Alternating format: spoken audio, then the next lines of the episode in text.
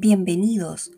Hoy hablaremos de densidad y trataremos de explicar con este concepto algunos fenómenos de la naturaleza. Para ello, les invito a pensar en el agua. ¿Cuánto saben ustedes del agua? ¿Su fórmula? ¿Su composición? ¿Su masa molar? Y quizás sus propiedades físicas.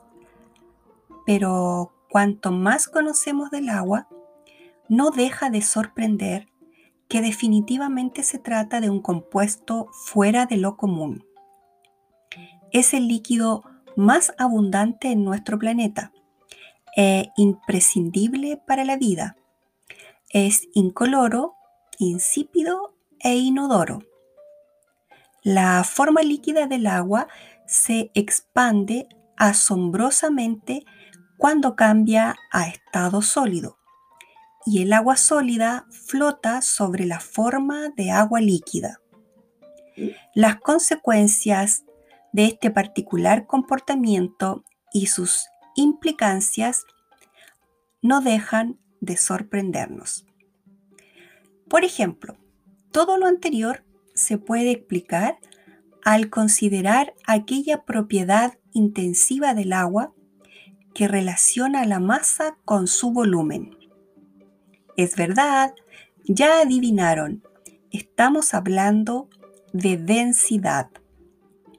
La densidad del agua está muy bien estudiada y su valor nos lo enseñan desde pequeños. Equivale a un gramo sobre un mililitro, lo que significa que en el estado líquido un gramo de agua ocupa un volumen de un mililitro.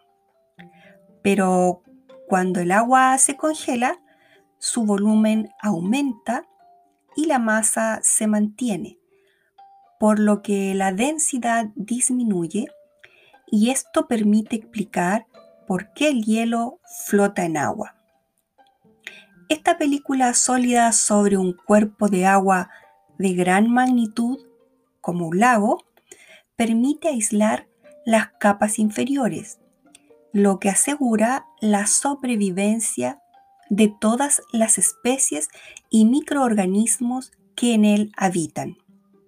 Si el hielo fuera más denso que el agua, se iría al fondo. En casos extremos, se congelaría todo el cuerpo de agua y eso es muy peligroso para los organismos que en él se desarrollan. El hielo mata a las células vivas y con ello se destruye la vida. Si te ha sorprendido esta revelación, te invitamos a explorar y profundizar más sobre este concepto de densidad y a continuar con nuestra serie de notas de la química para explicar la vida.